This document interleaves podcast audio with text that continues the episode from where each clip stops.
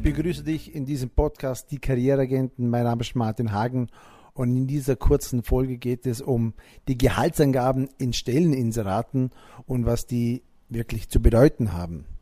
Also seit rund zehn Jahren, also ich glaube seit 2011, sind Arbeitgeber verpflichtet, in Stelleninserate Gehaltsangaben zu machen. Brutto oder netto, das ist jetzt mal egal, was man da hinschreibt. Meistens wird es in Brutto angegeben. Ähm, hier wird der Brutto-Monatslohn angegeben oder in manchen Stelleninserate sieht man auch immer wieder mal Jahresangaben, das bedeutet inklusive 13. und 14. Gehalt. Hier geht, äh, geht man so vor meistens, dass man äh, eine Gehaltsangabe nimmt, die dem Kollektivvertrag entspricht und in der Regel geben die Arbeitgeber hier an, äh, der Mindestlohn laut Kollektivvertrag und dann kommt meistens noch ähm, die Bezeichnung, eine Überzahlung ist gemäß oder je nach Qualifikation möglich. Meistens wird auch überzahlt. Diese Angaben wird nur gemacht, weil das Gesetz das so vorsieht. Macht man das nicht, kann man eine, ähm, eine Verwarnung bekommen von der Behörde und im Wiederholungsfall müssten Arbeitgeber dann mit Strafen von 360 Euro rechnen. Jetzt diese Angaben, ich sehe immer wieder, wie die Leute sich auf diesen Zahlen aufhängen, wenn da irgendwelche Zahlen stehen von 2000, 3000 oder wie auch immer äh, Euro pro Monat Gehalt mit dem Vermerk Überzahlung möglich, je nach Qualifikation und Erfahrung. Bitte nehmt die Zahlen nicht wirklich äh, für bare Münze. Ihr bekommt das, was ihr verhandelt. Das ist ganz wichtig zu wissen. Ihr bekommt das, was ihr verhandelt. Und die Mindestangaben, die kommen eher selten zum Tragen. Und wir merken dann, oder wir sehen dann immer wieder bei Anzeigen bei uns auch äh, auf Facebook oder Instagram, dass die Leute dann hinschreiben, äh, 2000 Euro netto, eine Frechheit für diesen Job oder geben ihren Frust ab über die Gehaltsangaben.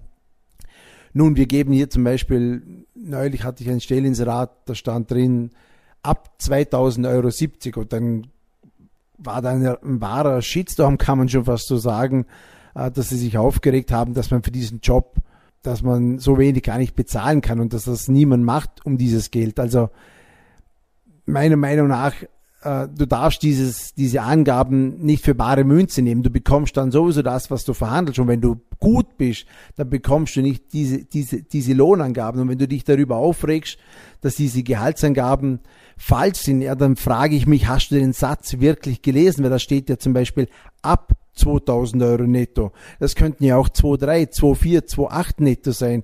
Und wenn du dich darauf aufhängst, dass diese 2000 netto zu wenig sind, dann frage ich mich, was, wie, wie schätzt du deine Qualifikation, deine Erfahrung, deine Kompetenz in diesem Job wirklich ein? Bist du wirklich davon überzeugt, dass du so schlecht bist oder, oder ja, dass, dass deine Erfahrungen gerade mal für den Mindestlohn reichen? Also du, du disqualifizierst dich ja selber schon mit dieser Lohnangabe, äh, wenn du sagst, äh, das ist viel zu wenig, weil gehst du schon davon aus, dass du nur so wenig bekommst. Also äh, nimm das nicht so für bare Münze, was die Unternehmen da hinschreiben. Sie müssen das machen, sie müssen auch Zahlenangaben machen, sie dürfen nicht einfach nur hinschreiben, wir bezahlen gemäß Kollektivvertrag äh, Überzahlung möglich.